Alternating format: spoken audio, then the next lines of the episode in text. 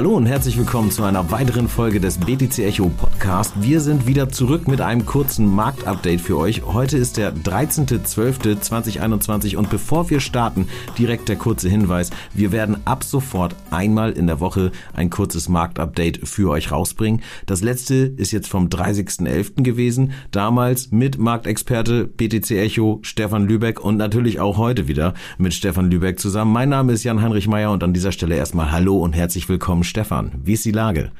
Hi Jan, äh, ja, ich wünsche dir einen schönen Montag und auch an euch alle eine hoffentlich angenehme vorletzte Arbeitswoche, bevor es dann in den wohlverdienten Weihnachtsurlaub geht. Nichtsdestotrotz, der Markt schläft nie. Wir haben, einen, wir haben einen Markt, der sieben Tage die Woche läuft, 24 Stunden am Tag. Dementsprechend widmen wir uns den aktuellen Bewegungen von Bitcoin in den letzten Wochen. Ja, vor allem denke ich ähm, ab dem 30.11. halt. Und als wir da ähm, über das Verhältnis Ethereum zu Bitcoin gesprochen haben, wie die sich ähm, gegenseitig äh, eventuell outperformen könnten und was das für die Altcoins äh, bedeuten könnte. Also seitdem hat sich super, super viel getan. Ähm, und vielleicht in die Richtung, ich weiß gar nicht, ob du damit gerechnet hattest äh, oder nicht, aber es ging eigentlich die letzten zwölf Tage ist es jetzt her, 14 Tage ist es jetzt her, seit der letzten Folge eigentlich nur bergab. Ja, es, es, es, ich nenne es mal, es korrigiert. Äh, ja. Ist das richtig? Wer, ähm, ich sag mal, die letzten Wochen ähm, meine Bitcoin-Analysen, die immer mittwochs ähm, rauskommen, gelesen hat, weiß eigentlich, oder dort, dort schrieb ich, dass sozusagen die Gefahr einer Korrektur oder einer, einer Ausweitung des Kursverfalls äh, ja durchaus imminent ist und ähm, ja, ich sag mal dieses äh, immer höher, immer weiter, wir sehen die 100.000 möglichst schnell äh, Gefühl in der, sag ich mal, am Kryptomarkt aktuell etwas in Schlingern kommt und äh, die Realität irgendwie ein, ein wenig einhält.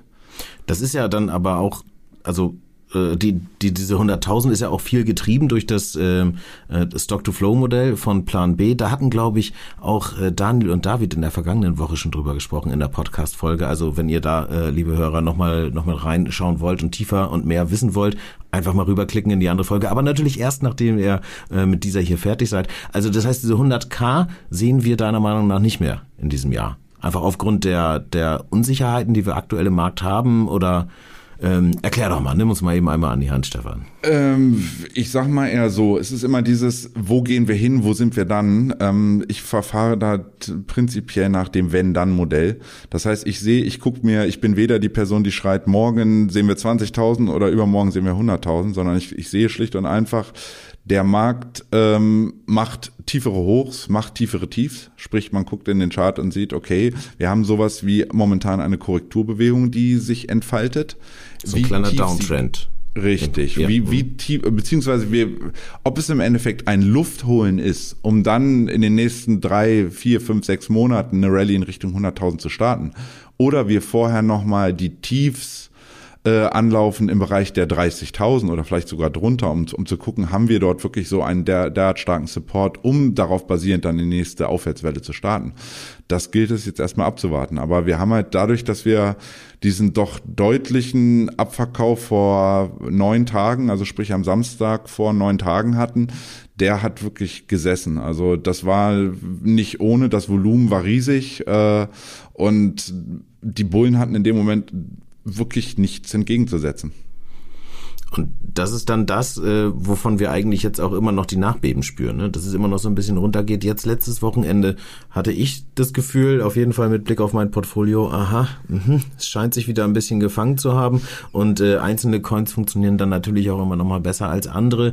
Aber ähm, meinst du, diese, äh, die, diese, diese Korrekturphase ist dann jetzt abgeschlossen? Oder also du hast gerade von 30.000 äh, Dollar gesprochen, auf die es durchaus auch noch runterlaufen könnte. Das klingt ja mehr oder weniger erschreckend und nicht unbedingt nach nach, äh, nach positiven Nachrichten zu Weihnachten. Ja, wir, was, was der Markt momentan macht, ist im Grunde genommen, was er immer macht, nach so, einer deutlichen Bewegung, meist nach unten.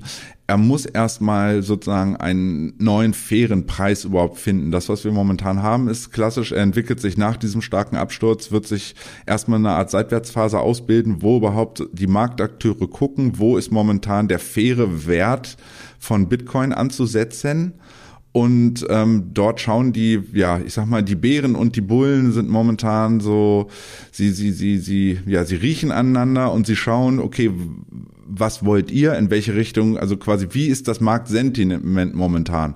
Ist, ist der ganze Markt extrem negativ eingestellt? Sagen, sagen die Bären auch, Mensch, wir haben, langsam, wir haben langsam genug, wir haben unsere Gewinne mitgenommen und wiederum gibt es auf der Käuferseite Leute, die sagen, Mensch, wir haben jetzt gegenüber dem Allzeithoch einen Abschlag von rund 40 Prozent, 35 Prozent, ist das schon genug? Das heißt, lohnt es sich aktuell jetzt erste Position wieder aufzubauen? Und genau in dieser Gemengelage befinden wir uns gerade. Du hast gerade von Gewinne mitnehmen gesprochen bei den Bären. Also äh, für alle da draußen, für die das vielleicht ein bisschen komisch klingt, ne? also Kurse sind runtergegangen, die Bären äh, setzen auf fallende Kurse, sprich, die gehen einfach short, richtig? Und, äh, richtig, genau. genau. Die, die werden mitunter, ob es reine Short-Positionen sind, um darüber Gewinne zu generieren, oder sei es, dass sie ihre eigenen bestehenden, übergeordneten, ich nenne sie mal Hodl-Positionen, einfach gehatcht haben, sprich, sie abgesichert haben, schlicht und einfach eine Absicherungswette äh, sozusagen gestartet haben, um einen möglichen Preisverfall ihrer Hodl-Position entgegenzuwirken. Mhm. Okay, ich habe das Gefühl, wir müssen irgendwann nochmal vielleicht so ein kleines Education-Format aufmachen im Podcast bei BTC Echo, wo wir so, ähm, so also Themen wie, wie, wie Shorten oder Leerverkäufe und Co. angehen. Leute, wenn ihr da draußen dazu im Moment Fragen habt, schaut auf jeden Fall erstmal bei uns in der Academy auf btcecho.de vorbei. Da sind ähm, ein paar der Begrifflichkeiten geklärt. Aber okay, also Bullen äh, versus, versus Bären, das Thema haben wir eigentlich immer. Du sagst, jetzt gerade wird sich so ein bisschen beschnuppert ähm, und geschaut, in welche Richtung es weitergehen könnte. Aber was sind denn vielleicht darüber hinaus, also jetzt von den äh, direkten Marktakteuren mal losgelöst, noch Faktoren, die auf die Preisentwicklung äh, Einfluss nehmen. Also ich weiß noch, als ich mit Krypto angefangen habe, das ist ja schon einen Moment her, ich glaube 2016 oder sowas, und dann ging ähm, na, äh, von, von 2017 auf 18, dann anfangs, da, da ging es noch irgendwie ab und Anfang 2018 im Januar haben alle gesagt, ja, das ist jetzt das chinesische Neujahr. Also irgendwie wurden immer alle möglichen Themen ähm, dazugezogen, wenn sich Kurse bewegt haben. Was glaubst du, ähm, was ist so aus dem Crypto-Space heraus oder vielleicht auch im Crypto-Space noch mit drin? Was sind so die Faktoren, die die Investorenlandschaft, die ja heute auch eine ganz andere ist, als sie es damals war, beeinflussen, Investments zu tätigen oder nicht zu tätigen? Ja, also zunächst muss man immer sagen, egal was für eine Art von Börse es ist, egal ob wir jetzt an der klassischen Börse, also sprich am Aktienmarkt unterwegs sind, sei es, dass wir am Forex-Markt, sprich bei Währungen unterwegs sind, oder sei es, dass wir bei Kryptos unterwegs sind, Unsicherheit mag kein einziger Markt. Also Unsicherheit per se ist immer schlecht. Ähm, ja, was sind Unsicherheitsfaktoren aktuell? Wir haben, ähm, wie jeder ja weiß, das hatten wir ja zuletzt ja auch besprochen, äh, zum einen die ausbordende Inflation, die nach wie vor in Amerika auf einem Wert jenseits der sechs Prozent liegt und auch in Europa nicht irgendwie wirklich geringer sein dürfte. Ja, dann haben wir als angenommen eigentlich vorher. Ne? Deutlich also höher als angenommen. So ein bisschen der Kontrolle habe ich das Gefühl. Ja, mhm. ja, man hat ja äh, der der Fed-Chef Paul hat ja ein Jahr lang oder über ein Jahr lang stauf, äh, steif und fest behauptet, das wäre alles nur vorübergehend. Das das geliebte Wort transitory, was er dort ständig in den Mund nahm. Und jetzt musste er letzte Woche eingestehen, äh, dass wohl doch die Inflation nicht transitory ist, dass die Fed zwar damit rechnet, dass Ende 2022 langsam das Gröbste vorüber sein dürfte, ähm, was jedoch nicht ausschließt, dass die Inflation, ähm, sag ich mal, noch, noch eine Ecke oben drauflegen könnte und weiter in Richtung 8, 9, 10 Prozent gegebenenfalls laufen könnte. Mhm, ja, zumal wir ja jetzt auch durch, äh, durch neue Virusvarianten, glaube ich, in eine Situation kommen, äh, wo dann auch die Notenbanker sich nochmal überlegen müssen, was, was, was, was können sie tun, um im eventuellen Lockdown dann wirtschaftliche Aktivitäten trotzdem weiter oben zu halten? Oder interpretiere ich das falsch? Genau, die sind jetzt einfach, die Notenbanken sind jetzt etwas gefangen dazwischen, zu sagen, wir müssen ähm, die ausufernde Geldpolitik irgendwie mal etwas äh, ja stoppen, sag ich mal, und probieren ähm, der Inflation, die dadurch im Grunde genommen bedingt äh, so stark ist momentan, der entgegenzuwirken gleichsam aber nicht die Wirtschaft jetzt aufgrund von Gefahren von Omikron abzuwürgen und zu sagen, gut, wir entziehen der, Wir äh, der Wirtschaft oder wir entziehen dem Markt sukzessive das Geld, was wir ihm ähm, vorher indiziert hatten. ähm, laufen dann aber wiederum Gefahr, dass äh, Firmen, die vielleicht zwingend auf Unterstützung seitens des Staats äh, angewiesen sind, dass diese dann ja diese nicht mehr bekommen und dann im Endeffekt wieder diese sich negativ auf den auf die wirtschaftliche Entwicklung der unterschiedlichen Länder auswirkt. Äh, sprich, äh, die, die, die, die Notenbanken wissen aktuell selber nicht ganz genau, wie sie jetzt verfahren sollten. Weil das Problem ist, was wir haben, wir haben eine Inflation, wir haben aber zeitgleich das, die Problematik, dass die Wirtschaft nicht weiter wächst. Und wenn eine Wirtschaft stagniert und wir haben gleichzeitig eine Inflation, gibt es dieses, diese beiden sozusagen Tendenzen zusammengeführt in einem Wort, bedeuten Stagflation. Und das ist im Grunde genommen das Horrorszenario einer, einer jeden Notenbank. Und also meinst du, wir laufen jetzt über den Winter in dieses Szenario rein? Ich weiß, wir entfernen uns eigentlich gerade so ein bisschen von unserem normalen Kryptothema, aber ich finde es gerade spannend. So. Die, die, die Stagflation ist äh, sozusagen, eine Wirtschaft muss stärker wachsen, um sozusagen die, die Inflation einzufangen, muss, eine, eine, muss die Wirtschaft im Gegenzug zumindest derart stark wachsen, um, um dieses Stagflationsszenario ähm, abwenden zu können. Und äh, genau diese Problematik verstärkt halt jetzt Omikron wieder, weil wieder Gefahren sind, dass die Wirtschaft sich tendenziell doch schwächer entwickeln könnte. Gleichsam wir aber äh, eine weiter oder gleichbleibend hohe Inflationsproblematik haben. Mhm. Okay, halte ich fest, einfach als eine der Unsicherheiten, die sich natürlich auch dann, also nicht, nicht nur auf die äh, außerhalb von Krypto befindlichen Märkte und die gesamtwirtschaftliche Situation äh, beziehen, sondern eben auch auf Krypto ähm, mit abzielen. Ja, wir haben halt die Problematik, dass ähm, zum einen zwar gesagt wird, ähm, Bitcoin ist ähnlich wie Gold ein Inflationshedge, was partiell mit Sicherheit auch richtig ist. Gleichsam haben wir aber das Problem, dass ähm, nicht wenige Anleger, aus dem, sag ich mal, institutionelle Anleger in Amerika, ähm, mehr oder weniger Bitcoin und Kryptos schon in, in die Kategorie der High-Risk-Assets ähm, einkategorisiert. Sprich, ähm, ist tendenziell Krypto, weil es Technologie, neue Technologie ist, ähnlich gewertet wird wie Unternehmen in, in der Technologiebörse Nasdaq zum Beispiel. Und dort haben wir halt in den letzten Wochen auch vermehrt Kursrücksetzer gesehen, haben auch jetzt, wenn wir Apple mal außen vor lassen, bei Amazon, bei ähm, Tesla, bei Facebook, also klassischen Unternehmen, die ja zuletzt ja auch gerade ähm, Facebook und Tesla beide ja irgendwie stark in diesem Bereich Krypto irgendwie auch gehen. Facebook jetzt mit seiner Umbenennung zu Meta, ähm, Tesla ohnehin als einer, als ein, ja, Bitcoin-Halter in nicht unerheblichen Ausmaße, dass diese beiden halt korrigieren aktuell und wir sehen, Bitcoin wird ein Stück, äh, Stück weit in, äh, ja, in die Mangel genommen und dort eben mit runtergezogen.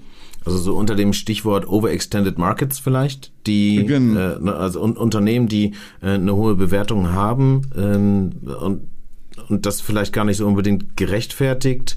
Meinst du, dass sich das auch auf den Kryptomarkt mit niederschlägt? Und der Markt, der, der Kryptomarkt selbst vielleicht auch, obwohl jetzt gerade diese Suche nach dem fairen Preis, wie du eingangs gesagt hattest, stattfindet, selbst auch immer noch überbewertet ist? Oder also wie, wie, wie passen diese einzelnen Baustücke zusammen? Überbewertet, das ist ja immer im, im, im ja, soll ich sagen, Betracht, äh, im Sinne, im, im, im, ja, wie sagt man das, in der Sicht des Betrachters dass äh, Langzeitinvestoren, Großinvestoren aus Amerika, die spielen einfach ein anderes Spiel als sozusagen der klassische Retailer. Also sprich unser eins der Kleinanleger, der auf, sag ich mal, kurzfristigere Bewegungen bei Bitcoin und den Altcoins hofft, währenddessen halt Institutionelle dort in anderen Zeitebenen planen. Jetzt haben wir ähm, die Problematik, dass wenn bei einem Markt, der ähm, bei Bitcoin ja ähnlich, ähm, der im Grunde genommen seit März 2020 als überall das, das Tief, also die, also die markanten Tiefs am klassischen Finanzmarkt wie auch bei Bitcoin und, und äh, Kryptos, ähm, ja im Grunde genommen ein wichtiges Verlaufstief ausgebildet wurde und wir seit dessen, seitdem im Grunde genommen nur in eine Richtung gestiegen sind, dass ähm, ja in den letzten Wochen zunehmend das Gefühl kommt, sind wir dann doch ein wenig zu weit gelaufen für die Welt, äh, sozusagen die Situation, wirtschaftliche Situation weltweit. Also sprich, korrespondiert das noch? Ist das noch ähm, das eine auf das andere übertragbar? Oder auch wenn man sagt, die, die Börse handelt die Zukunft, ist sind diese, die Firmenbewertungen aktuell und auch die Bewertung vom Kryptomarkt, passen die in Relation zur aktuellen wirtschaftlichen Situation weltweit? Das ist halt das, was sich vermehrt auch größere Anleger aktuell die Frage stellen. Und äh, man muss dazu wissen, dass wenn man sieht, dass der US-Dollar sehr stark ist, bedeutet das immer auch, dass institutionelle Anleger sagen, okay, wir gehen auf Nummer sicher. Wir ziehen Gewinne, die wir im Kryptomarkt ja durchaus in den letzten zwölf Monaten erzielen konnten, sei es bei Ethereum, was extrem stark gelaufen ist, sei es bei anderen großen Kryptowährungen wie Solana ähm, und ein, zwei anderen dort, die halt wirklich Allzeithochs dann, also oder massive Allzeithochs in den letzten Monaten ausgebildet haben, dass man sagt, okay, wir nehmen dort mal Gewinne mit, wir parken dieses Geld jetzt erstmal, die Gewinne jetzt erstmal in Cash sozusagen, in US-Dollar, um dann auch einfach flexibler sein zu können auf ja potenzielle Problematiken, Omikron, Inflationsproblematiken, dann die die ganze China-Problematik bezüglich der ähm, Immobilienentwickler dort. Das sind alles Risiken, weshalb ich meinte, dass Unsicherheit immer schlecht ist. Das sind alles potenzielle Risiken, weshalb Anleger vermehrt dazu neigen, in solchen Phasen erstmal ja wieder in Cash-Bestände in Form von US-Dollar zu gehen. Mhm. Du hattest mir neulich einen Artikel geschickt, den ich ganz gut fand. Ich glaube, der zielt so ein bisschen in diese Richtung ja auch mit ab, also Overextended Markets. Ähm, der Titel war Sorry, but the mother of all crashes is coming and it won't be fun. Ich glaube, den verlinken wir einfach mal in den Show Notes, weil der so ein paar Teile von dem, was du gerade gesagt hast, eigentlich mit behandelt, oder? Das ist richtig. Da wird im okay. Grunde genommen geschaut, wie war, wie war die Problematik oder wie haben, wie war das Anlegerverhalten vor ja, knapp 100 Jahren, vor 90 Jahren in Amerika, als es damals die, ähm, ja, die, die, den absoluten Crash gab, wo im Grunde genommen die, die Börse von einem Hype, wo ja erstmalig irgendwie äh, jeder in den Aktienmarkt wollte, man konnte ja nur gewinnen, man konnte riesige innerhalb kürzester Zeit irgendwie in Häkchen reich werden. Ähm, ja, diese Problematik der Sorglosigkeit ist momentan, ist in letzter Zeit wieder zu erkennen. Also es gibt zum Beispiel Beispiele davon, dass ähm, auch gerade Kleinstanleger anfangen aktuell aufgrund von äh, geringer Zinsen, die sie bezahlen müssen auf Kredite, tatsächlich anfangen, frische Kredite aufzunehmen und diese in den Aktien wie auch Kryptomarkt zu investieren, mit dem Hintergedanken, ähm, der Inflation von ungefähr sechs Prozent Herr zu werden oder beziehungsweise diese bestmöglich kompensieren zu können, um nicht als kleiner Sparer äh, ja eine, eine dauerhafte Geldentwertung der eigenen Einlagen auf der Bank haben, zu haben. Also da vielleicht der Hinweis an alle Leute da draußen, die schon mal mit dem Gedanken gespielt haben, für Kryptoinvestitionen, weil das läuft ja so gut da, irgendwelche Kredite aufzunehmen, lest unbedingt diesen Artikel vorher einmal. Wir packen ihn auf jeden Fall in die Show Notes, weil ähm, das ist ein bisschen heikel, glaube ich. Also manche können es sich leisten, ja, vielleicht Kredite aufzunehmen und dann auch im großen Stil Zentralamerika, ähm, auf, auf Pump eigentlich irgendwie zu investieren. Aber ähm, sollte man sich, glaube ich, äh, sehr, sehr, sehr, sehr, sehr, sehr gut ähm, durch den Kopf gehen lassen, ob das Sinn macht. Wir haben jetzt gerade viele Szenarien aufgemalt, die eigentlich alle so ein bisschen ja, einem irgendwie die, das Weihnachtsfest verhageln können. Es gibt auch positive Aspekte, aber vorher möchte ich noch also mindestens zwei Punkte noch besprechen, die eigentlich auch negativ ähm, zu werten sein könnten. Und zwar einmal das, was wir, ich glaube, es war in der vergangenen Woche ne, in den USA gesehen haben, dass also Geschäftsführer von großen Kryptobörsen ähm, vortouren durften ähm, in der USA und einmal irgendwie, äh, Stefan, du hast so schön gesagt, ja, die sitzen dann da und erklären den Regulatoren, wie der Markt funktioniert oder wie Krypto funktioniert. Ähm, das heißt also, Regulatorik ist da ein Thema. Und dann gibt's auch noch eine News äh, zu Binance. Ich glaube, die ist ganz frisch von, von heute Morgen sogar. Aber äh, vielleicht erstmal in die USA, bis wir dann äh, den Kontinent wechseln. Ja, ähm, tatsächlich, wir hatten letzte Woche eine Anhörung ähm, vom Senat, wo unter anderem der Chef von FDX ähm, vor, du hast so schön gesagt, vortanzen musste, das ist richtig. Äh, dementsprechend das, und dann der saß da so, so ja, mit seinen Kopfhörern irgendwie auf und sah eigentlich irgendwie nerdy aus, aber in so einem Setting, als würde er dann nicht so richtig hingehören. Ja, das ist richtig. Die sind ähm, also diese, dieses klassische, wie man sich so den Senat vorstellt, viele alte weiße Menschen, äh, die immer erstmal, ja, das, was man nicht kennt, das mag man nicht. Und, und genauso war eigentlich auch lange Zeit irgendwie das Verhalten von den Senatoren. Interessant ist eigentlich, dass ähm, die Börsen selber bemängeln, dass ja keine klaren Regeln bisher überhaupt formuliert wurden. Das heißt, sie haben selber auch Vorschläge eingebracht, wie man zukünftig gerade in den USA diese ganze Kryptomarkt-Problematik besser regulieren könnte, es selber dann auch einfacher für die Börsen machen würde und ein Stück weit auch die Unsicherheit der Anleger dort ähm, rausnehmen könnte, sprich eigentlich eine Win-Win-Situation. Und interessant war eigentlich zu sehen, dass äh, mit nur lediglich ein, zwei Ausnahmen die große Mehrheit der anwesenden Senatoren ähm, prinzipiell Krypto positiv gegenüber gestimmt waren, auch durchaus interessante Nachfragen hatten und äh, ja, nicht, nicht mehr wie die Jahre zuvor so eine rein ablehnende Haltung hatten, sondern sich dieses Bild generell schon ein wenig gewandelt hat. Ja, kann auch damit zusammenhängen, dass sie sich überhaupt damit auseinandersetzen müssen, glaube ich, oder? Also, weil äh, damals bei dieser kompletten Anti-Haltung war es, glaube ich, immer noch so ein bisschen die Phase auch des Ignorierens und vielleicht nicht drüber reden, aber durch MicroStrategy, durch Elon Musk müssen die sich, glaube ich, einfach damit auseinandersetzen und haben dann vielleicht da auch Vorteile eventuell entdecken können für sich selbst. Aber äh, ich, ich wollte nicht unterbrechen.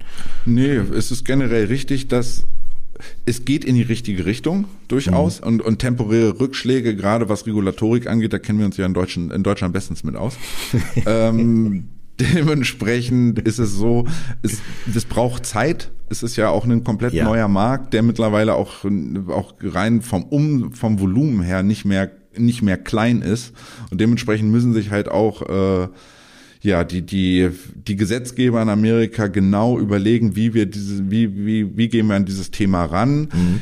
Hintergrundproblematik, wie immer, das alte Geschwätz der Geldwäsche, ähm, Verschleierung, Kriminalität, pipapo. Aber dieses mhm. Mal außen vor geht es einfach darum, wie kann man den Menschen einfach einen Zugang zu diesem Markt gewähren, ähm, die Menschen nicht in ihrer, ja, in ihrem Wunsch da beschneiden, sozusagen in dem Kryptomarkt zu investieren. Schließlich äh, können in Amerika oder wie auch über, überall auf der Welt können Leute, egal welches Finanzinstrument, ziemlich genau auf egal welche Annahme, äh, Anlage, Anlageklasse irgendwie Geld investieren in, in Form von Optionen, auch hochgehebelt, das ist alles möglich, aber bei Krypto äh, probiert dann der Staat mal wieder ähm, ja der Vater zu sein und, und seine Kinder davor beschützen zu wollen, was ähm, ich denke mal, diese, die, dieses Problem, was wir da momentan noch haben, das wird sich über Zeit dann einfach in Luft auflösen. Gut möglich. Ja. Also insofern bin ich da nur kurzfristig aktuell, ja. sehe ich da sozusagen, ist das ein kurzfristiges Risiko, aber langfristig ist das positiv zu sehen für Krypto, dass sich im Endeffekt mit der Problematik auseinandergesetzt wird und jede Entscheidung, die dort gefällt wird, mag sie für manche positiv sein oder, oder für manche negativ sein, bedeutet dennoch eine Reduktion der Unsicherheit. Und ja. das ist im Bigger Picture sozusagen für mich positiv zu sehen. Auch wenn ich kein großer Ripple-Fan bin, also der Brad äh, Garlinghouse, der äh, CEO, der, dem geht es ja auch schon länger so, ne, dass er eigentlich von der SEC, vom Regulator, äh, klarere Linien fordert. Und ich glaube, der hat sich jetzt auch nochmal mit eingebracht in jetzt diese jüngste Debatte. Aber das nur so am Rande. Ähm, auch ja vielleicht ein kleines bisschen überraschend halt, aber eigentlich weil es ein kryptofreundliches äh, Land ist, äh, ist das, was jetzt aus Singapur kam. Ich hatte ja gerade schon einmal gesagt, wir müssen dann aus den USA einmal Kontinent wechseln. Und ähm, äh, Stefan, du hast es vorhin in der Vorbereitung hier für das Gespräch nur kurz angerissen. Äh, Binance verschwindet jetzt aus Singapur. Ist das richtig? Ja, Binance hatte tatsächlich so. zwei ja. Sachen. Binance hatte schon länger überlegt, die hatten dort ein Büro aufgemacht und hatten überlegt, das im Grunde genommen zu ihrem ja, Hauptbüro zu machen, also sprich die Hauptniederlassung dann für äh, Binance weltweit in Singapur anzusiedeln. Damit man mal weiß, wo man anrufen kann, endlich. Genau, damit ja. man dort einen Ansprechpartner seines Vertrauens hat. Ja. Ähm, naja, jedenfalls ist es so, dass eigentlich lange Zeit Binance sehr krypto, als sehr kryptofreundliches Land galt und sie so auch sehr offen waren. Ganz viele und enorm viele äh, Krypto-Startups haben sich damals auch ähm, in Singapur angesiedelt. Ja. Jetzt ist es so, dass Binance vor ungefähr einer Woche tatsächlich einen Antrag gestellt hatte, dort eine lokale Börse zu übernehmen in Singapur, um, sag ich mal, perspektivisch gegebenenfalls dort dann auch ich weiß nicht, den Aktienhandel selber abwickeln zu können, also sprich neue Produkte anbieten zu können. Mhm. Und dieses ganze Geschichte ist, ich, man weiß nicht genau, was im Hintergrund gelaufen ist, aber es muss wirklich entschiedener Gegengewinn seitens der Regierung aus Singapur gewesen sein, weil heute Morgen kam die die Ankündigung, dass ähm, Binance dort eine komplette Rolle rückwärts macht, diese Übernahme dieser lokalen Börse dort komplett abgeblasen hat und ähm, es wohl so aussieht, dass Binance die Lizenz entzogen wird, dass Leute in Singapur nach dem Februar 2022 dort weiter ähm, Kryptos über Binance beziehungsweise die Binance App handeln können und dürfen. Da, dieses stellt natürlich dann gleichsam ja, den, den, den, den Wunsch von Binance, dort ihren Hauptsitz zu öffnen, gänzlich in Frage. Mhm. Und ich habe tatsächlich vor einer halben Stunde war ein Interview von CZ, das spricht dem CEO von Binance auf Bloomberg, äh, der da meinte, ähm, ja, wir müssen uns jetzt perspektivisch danach umschauen oder beziehungsweise nach einem neuen Hauptsitz oder nach einem neuen Land umschauen, wo wir unseren Hauptsitz hin werden. Sprich, das hat sich dort, glaube ich, scheinbar in den letzten Tagen unglaublich gewandelt. Es ist krass, ne? Also ich meine, Binance struggelt ja in verschiedenen Märkten und Ländern mit den äh, regulatorischen ähm, äh, Rahmenbedingungen, aber ich glaube auch viel, weil die äh, vielleicht auch gesagt haben, ja, okay, we don't, we don't care. Wir machen einfach, wir sind halt die größte Börse. Und ähm, ob wir jetzt irgendwo reguliert sind oder nicht, also mit Blick nach Deutschland, ne, bedeutet ja für den deutschen Markt erstmal, dass sie jetzt in Deutschland nicht werben dürfen, aber sie dürfen ja trotzdem Leute aus diesem Land annehmen und denen irgendwie einen Service anbieten. Oder zumindest scheint das eine Grauzone zu sein. Also sie dürfen sie nicht äh, aktiv auf die Plattform holen. Ich frage mich halt, wenn sich diese Türen weiterhin äh, schließen oder sie halt aus Ländern entweder sich selbst zurückziehen oder halt äh, vertrieben werden, wie auch immer man es irgendwie nennen will, äh, was das bei dem Handelsvolumen, das auf Binance ähm, liegt, eigentlich für den, für den Markt bedeuten kann. Also wenn, wenn das Ding sozusagen stolpert, also wenn Binance stolpert, ist es, glaube ich, auch für den Markt keine, keine so einfache Sache. Also das ist dann jetzt nicht so, als wäre Polo auf einmal down oder so. Nee, es, es, es verschiebt sich. Man sieht aber in den letzten Monaten sehr wohl, dass gewisses Trading-Volumen oder Handelsvolumen weg von Binance aufgrund dieser Regulierungsproblematik und einfach den Unsicherheiten, was ist mit meinem Geld, sollte es dort mal zu einem finalen Crackdown auf Binance sozusagen kommen, äh, weshalb die Leute sukzessive ihr Geld in Richtung ich sag mal, besser regulierter Börsen oder sozusagen Börsen, die vielleicht, sagen wir mal, offener gegenüber regulatorischen mhm. Wünschen von Ländern sind, äh, wie zum Beispiel FTX, ähm, teilweise ist KuCoin mehr geworden und ähm, es gibt eine Tendenz hin zu dezentralen Exchanges, sprich die Leute ziehen ihr Geld von den zentralen Exchanges weg auf dezentrale, was den Vorteil hat, dass sie sozusagen Besitzer ihrer Coins sind, weil sie sich direkt mit ihrem Wallet dort anmelden ja. und äh, nur sie den Private Key von ihrem Wallet haben, sprich weniger ja oder keine Angst mehr davor haben müssen, dass sie aufwachen ähm, und ihre Börse wahlweise gehackt ist oder aufgrund von regul äh, regulatorischen Problematiken auf einmal geschlossen ist. Ja. Erinnert mich so ein bisschen, ne? also es ist eher so wieder Peer-to-Peer -Peer und äh, jeder hat seine eigene Wallet. Erinnert mich immer so ein bisschen an äh, Local Bitcoin. Aber auch das ist ja schon Teil der Geschichtsbücher. Ähm, Stefan, oder auf jeden Fall in den meisten Ländern. Stefan Wermitz, glaube ich, oh, bei dir läuft ein Alarm. Was passiert? Ja, der Markt ist in Bewegung. Ist auch interessant, wo du vorhin Ripple erwähnt, hat, äh, erwähnt hattest. Ja. Es ist tatsächlich so, dass auf Wochensicht, wenn man sich jetzt die zehn größten Altcoins aktuell anguckt, ist tatsächlich, Entschuldigung, ist Ripple tatsächlich die ähm, der einzige Wochengewinner unter den Top Ten.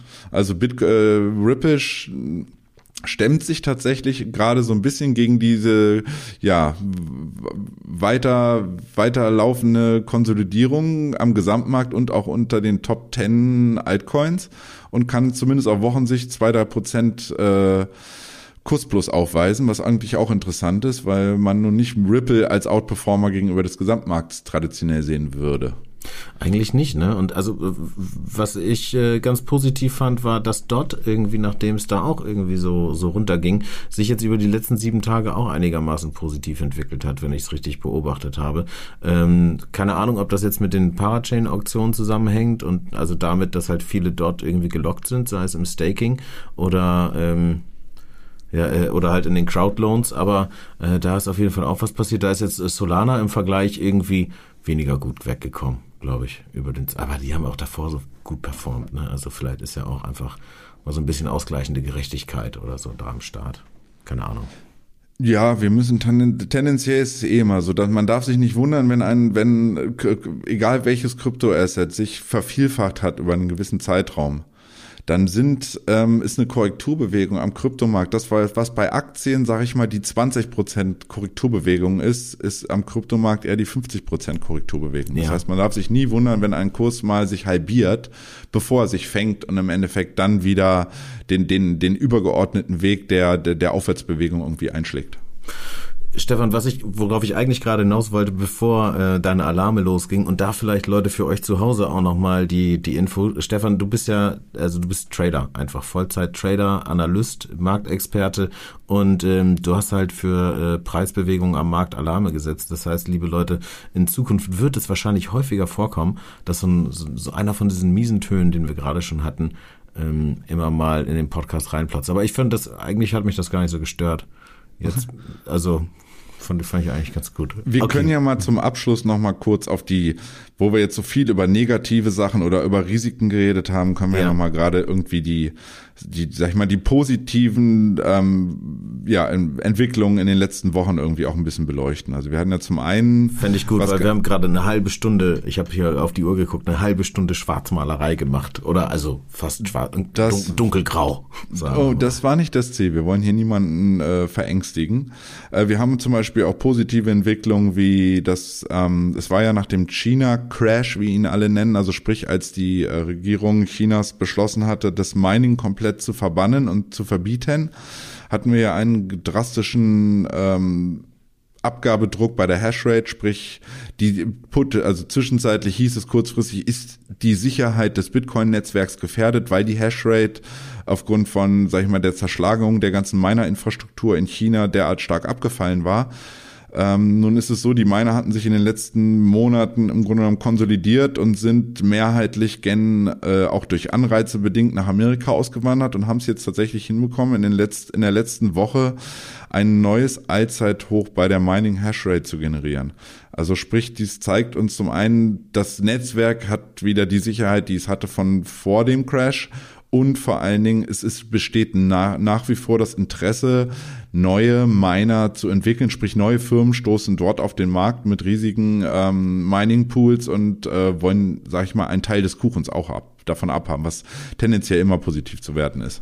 Das ist genau diese These, die sonst immer äh, nur im, oder für mich immer nur im theoretischen Bestand, ne, ja, wenn die, die Hashrate abnimmt, dann steigt natürlich der Anreiz und dann werden Leute auch wieder neue Miner machen und man kann Krypto nicht verbieten, selbst wenn es in einem Land so der Fall ist. Und äh, ja, hat sich tatsächlich bewahrheitet, funktioniert. Also ähm, haben wir denn dabei gleichzeitig jetzt aber auch nochmal eine bessere oder verbesserte Dezentralisierung der Hashrate?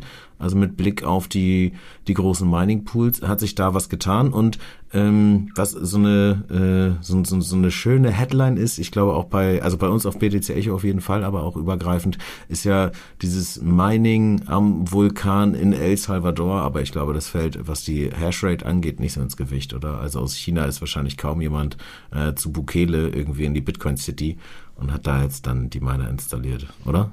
Mm, nee, also das war, es ist eine interessante Entwicklung, gerade mit was nachhaltig angeht und was Green Energy angeht und ist das Mining durch Green Energy. Ähm, Mehrheit der äh, Miner ist tatsächlich, hat sich viel in Texas in Amerika angesiedelt. Ähm, zum einen durch eine freundliche, bedingt durch eine freundliche ähm, Kryptopolitik seitens des Senators in Texas, der dort Anreize schafft, auch steuerliche Anreize für Miner dorthin zu kommen. Und man hat natürlich den Vorteil, Texas ist nicht wenig ähm, Solarenergie tatsächlich, ist ja ein, ja, so ein Sonnenstaat, will ich das mal auch nennen, mhm. der viele Sonnenstunden hat. Sprich, das geht schon in die richtige Richtung bezüglich ähm, Dezentralisierung ähm, der Mining Power. Es ist tatsächlich so, dass das ist gehupft wie gesprungen, ob wir nun in China große Mining Pools haben oder ja, die jetzt reformieren in Amerika mit unter unter anderem Namen oder sich neue Firmen auftun, die mit massiven Investitionen in diesen Markt reingehen und ja, sag ich mal, größere Kuchenstücken von dem von dem gesamten Mining äh, Hashrate irgendwie probieren abzuknabbern. Also wir haben nach wie vor ja, eine, eine Tendenz der Zentralisierung unter wenigen großen Minern. Mhm. Okay, das bleibt also quasi wie gehabt, USA oder China gehupft wie gesprungen. Was ich an dieser Entwicklung ganz spannend finde, ist, dass ich, also es war Anfang diesen Monats, habe ich mit dem äh, mit dem Blocktrainer auf der Blockchance gesprochen in Hamburg und ähm, äh, er hat eigentlich so die These hochgehauen, naja, also wenn ein Staat äh, Krypto verbietet äh, oder illegalisiert, wie auch immer, ne, also banned, so wie China das jetzt gemacht hat, schneiden die sich unter Umständen damit einfach ins eigene Fleisch, weil äh, diese Entwicklung, die die neuen Companies dann halt dort verschwinden, keine Steuern mehr zahlen und ähm, wenn der Staat dann selbst nicht auch schaut, dass er sich irgendwie Krypto mit auf die Bilanz schafft, wie ähm, eben innovationsgetriebene Unternehmen wie Tesla und Co. das tun, haben, haben, haben diese Staaten im Endeffekt das Nachsehen und die USA auch ne, vor diesem Hintergrund der Regulatorik scheint da gerade irgendwie genau in den anderen, ähm, ja, in die andere Straße abzubiegen. Aber ja, also das ist ist, ist eine positive News, glaube ich, auf jeden Fall gewesen. Kann man ganz klar so, so deuten und werten. Ähm, aber Nordamerika hat noch mehr zu bieten. Ja, ähm, interessant, das ist so ein bisschen, und ich glaube, das haben nicht wirklich so viele Leute mitbekommen, weil sich auch nicht jeder tagtäglich anguckt, wie entwickeln sich überhaupt die ähm, Bitcoin-ETFs. Also wir haben ja vor in unserer allerersten Sendung zusammen hatten wir darüber gesprochen, wie sind die Vor- und Nachteile und die Risiken von Future-ETFs. Zu dem Zeitpunkt hatte ich ja auch angesprochen, dass wir bereits wenige aus äh, wenige Spot-Bitcoin-ETFs haben, sprich, wo das Underlying tatsächlich Bitcoin selbst, also physische Bitcoins sind. Genau, nicht und nur die Wette auf die Kursentwicklung, sondern wirklich wirklich der Coin halt. Ja. Genau, Leute laufen, Leute investieren in diesen ETF und der der ähm, die Firma, die, die den ETF aufgelegt hat, äh, muss dann tatsächlich auch physisch, da muss dafür sorgen, dass physisch Bitcoins gekauft werden und diese als Collateral dann also als Sicherheit quasi hinterlegt werden und das eins zu eins abbilden.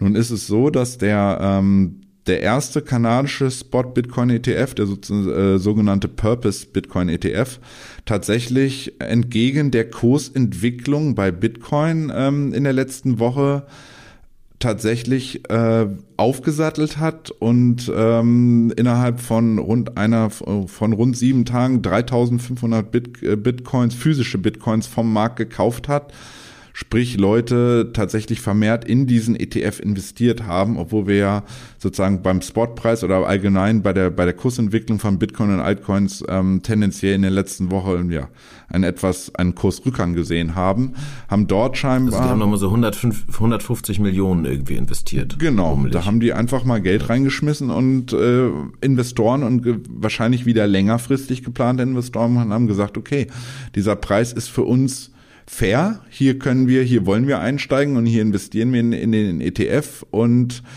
ja, in diesen gerade physisch ETF, physisch gebackten ETF. Sprich, das ist durchaus positiv, dass auch wenn der, der Bitcoin-Preis selbst fällt, dass vermehrt Anleger wieder sagen, ich, ich greife dieses, in dieses Vehikel ETF, Spot ETF ein und ähm, ja, haben dadurch im Endeffekt eine, eine entgegengesetzte Tendenz, dass dort Anleger einfach wieder vermehrt zugreifen. Hast du eine Ahnung, was es für Anleger sind, die in diesen Spot-ETF investieren? Also sind das äh, auch eher so, ich sage jetzt mal so, so Noobs wie ich, also äh, Kleinanleger, die sagen, oh ja, gehe ich über den ETF lieber, habe ich hier in meiner normalen äh, Portfolio-App vielleicht gelistet, brauche ich nicht extra äh, Kryptobörse benutzen oder äh, steckt da schon größeres Geld dahinter? Weil also 150 ist natürlich äh, in Millionen eine recht große Zahl, auf jeden Fall für mich als Kleinanleger auf, auf dem Global Scale sieht das wahrscheinlich nochmal anders aus, oder? Ich glaube, also die genauen Zahlen gibt es nicht. Ähm, mhm. das, das Anlegerverhalten wird schon, also generell die, die, die, die, die Bandbreite der Leute, die dort investiert haben, wird relativ heterogen sein. Aber man, wie du schon sagst, 3500 Bitcoins äh, die schüttelt kein äh, Kleinanleger mal eben schnell aus der Tasche das Geld dafür. Sprich, es liegt, es legt schon nahe, dass ähm, Unternehmen, die vielleicht, sag ich mal, vor Monaten noch überlegt hatten, gut, wir warten jetzt erstmal, weil wir darauf setzen, dass ein Spot-ETF in Amerika selbst zugelassen wird durch die SEC, was bisher nicht erfolgt ist, dass die jetzt sagen, gut, wir wollen da jetzt nicht so lange warten, dann nehmen wir halt den, auch wenn wir ein amerikanisches Unternehmen sind und gerne in einen amerikanischen Spot-ETF investiert hätten, ähm, ja, machen wir das jetzt kurz, äh, kurz und schmerzlos und gehen nach Kanada und handeln, äh, weil die auch unproblematisch das handeln können und kaufen dann halt den kanadischen Spot-Bitcoin-ETF. Mhm. Mhm. Okay. Ja gut, aber das sind eigentlich ja zwei recht positive Nachrichten im Vergleich jetzt sage ich mal zu der ganzen Unsicherheit, über die wir äh, zuvor gesprochen haben. Das heißt, liebe Leute, ähm, äh, es ist nicht alles so dunkel, wie es vielleicht gerade aussieht. Und ja, wir haben eine äh, Konsolidierungsphase. Es ging ein bisschen runter. Stefan hat gesagt, vielleicht rumst es auch noch mal äh, nur Spur weiter. Ich äh, soll, soll ich Julian Hosp jetzt zitieren? Also es könnte hoch oder es könnte auch runtergehen. Ähm, wir, wir werden sehen, wie sich der äh, der Preis entwickelt. Was ihr jetzt nicht sehen könnt, Leute. Äh, Stefan grinst irgendwie mit so einem Gesichtsausdruck wie, oh Jan, ey, oh Mann. Okay, aber also äh, wir müssen, glaube ich, zusehen, dass wir langsam zum Ende kommen. Ähm, wir haben 40 Minuten jetzt gesprochen. Das ist mit Abstand die längste Folge, Stefan, die wir bis jetzt gemacht haben. Ich glaube, ich fand es ganz gut. Ähm, hat mir hat mir soweit ganz gut gefallen. Äh, wenn ihr da draußen sagt, dass wir ein bisschen schneller machen sollen in Zukunft oder weniger Informationen in eine Folge, dann äh, schreibt uns das gerne irgendwo in die Kommentare. Euch hat man das gehört? Mein Handy hat ge, getüdelt. Ich muss in den nächsten Termin. Also ich bin jetzt ähm, so ein bisschen kurz angefangen angebunden leider gerade. Aber einen letzten Punkt haben wir noch, weil ähm, Stefan, du hast ein Ding äh, gesehen, das ist so ein, fand ich ein cooles kleines Highlight. Was, was war heute vor elf Jahren? Ja, man, man, man guckt ja auch immer ein bisschen zurück, wann hatte äh, das Pseudonym Satoshi Nakamoto damals überhaupt den Bitcoin ähm, entwickelt, wie kam es, wann wurde das die erste Überweisung im Bitcoin-Netzwerk getätigt, etc. pp. Und heute haben wir wieder einen kleinen Fun-Fact für euch. Heute, vor elf Jahren, ähm, hat eine Person, wer auch immer hinter Satoshi steht, den letzten Post ähm, auf dem Bitcoin Talk Forum veröffentlicht gehabt am 13. Dezember 2010. Und dementsprechend, äh, ja, danach tauchte er unter und ward nie, nie wieder gesehen und man weiß nicht genau, gibt es die Person noch oder was macht die Gruppe oder wer die Person im Hintergrund. Interessant war nur, dass das im Grunde genommen der, der letzte nachweisliche, äh, lesbare Verweis von ihm oder aktive Post von ihm auf dem ja damals noch durchaus häufig genutzten Bitcoin Talk Forum war. Das ist das Ding, mit dem ich äh, kümmere mich ab jetzt um andere Dinge, richtig? Genau. Ja. Okay, Stefan, vielen lieben Dank äh, für die Runde hier. Mir hat's wieder auf jeden Fall Spaß gemacht. Ein kleiner Hinweis noch habe ich aus dem BTC Echo Marketing bekommen. Es läuft im Moment noch ein Gewinnspiel. Also äh, wer Lust hat, äh, in unser Magazin Crypto Kompass einfach mal reinzugucken, ohne was dafür zu bezahlen, kann sich jetzt bei uns auf der Seite für ein Gewinnspiel ähm, bewerben? Nee, teilnehmen. Also irgendwie so. Da gibt's eine kleine Quizfrage. Äh, viel Erfolg, viel Glück euch. Guck, mein Handy pinkt schon wieder weiter. Ich muss echt los. Stefan, vielen lieben Dank nochmal. Und äh, nächstes Mal nehme ich mir ein bisschen mehr Zeit und dann sprechen wir weiter. Ja? Ja. Und euch allen wünsche ich eine entspannte Woche und lasst euch nicht ärgern für irgendwelchen Kursen. Kurse gehen mal hoch, Kurse gehen mal runter. Wir haben das langfristige Bild im Blick. Und sind in der kommenden Woche wieder für euch da. Also, bis dahin. Macht's gut.